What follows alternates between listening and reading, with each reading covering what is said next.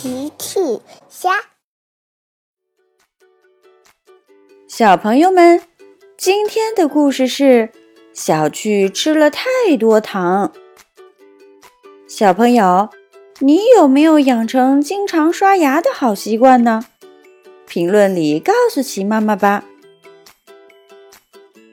现在是晚上，奇妈妈说：“小趣该睡觉了。”妈妈，我可以吃一颗糖再睡吗？小趣非常喜欢吃糖。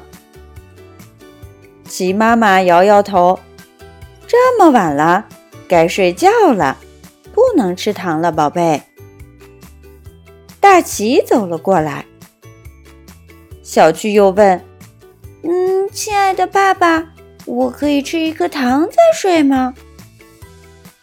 哦，抱歉，亲爱的小趣，糖吃太多会蛀牙的。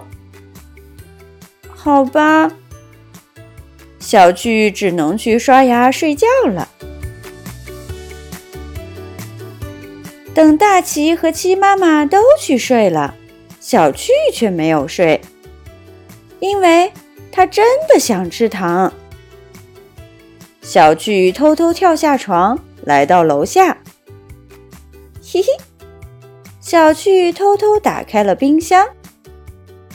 冰箱里有棒棒糖，有巧克力，还有蛋糕。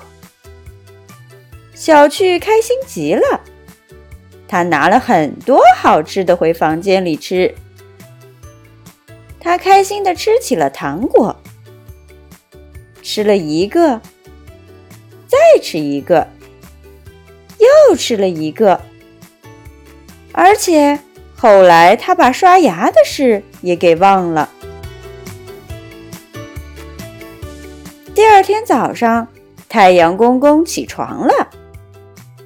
齐妈妈来到小趣的房间说：“小趣，快起床了。”只见小趣一边捂着脸，一边哭。嗯，齐妈妈问。怎么了，我的宝贝？我的牙疼，妈妈。我看看。齐妈妈仔细看了看小趣的脸，小趣的小脸儿都肿了。齐妈妈又看到了满地的糖果纸，然后她就明白了：小趣，你是不是吃了很多糖果？妈妈。昨天晚上我睡不着，就去楼下找糖果吃了。你这是吃了太多糖，牙齿坏了。那怎么办？我们得去看牙医了。大奇奇妈妈带着小趣来到长颈鹿姐姐的牙科诊所。奇妈妈说。长颈鹿姐姐你好，小趣吃了太多糖，现在牙疼，请给他检查一下。长颈鹿姐姐看了看小趣，哦，可怜的小趣，张开嘴我看看。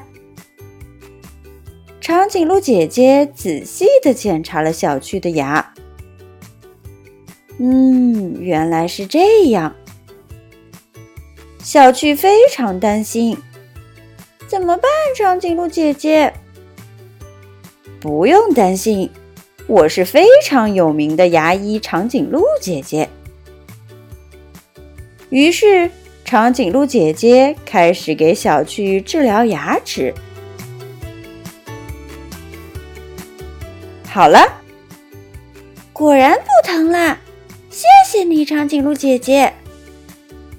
小趣的牙好了。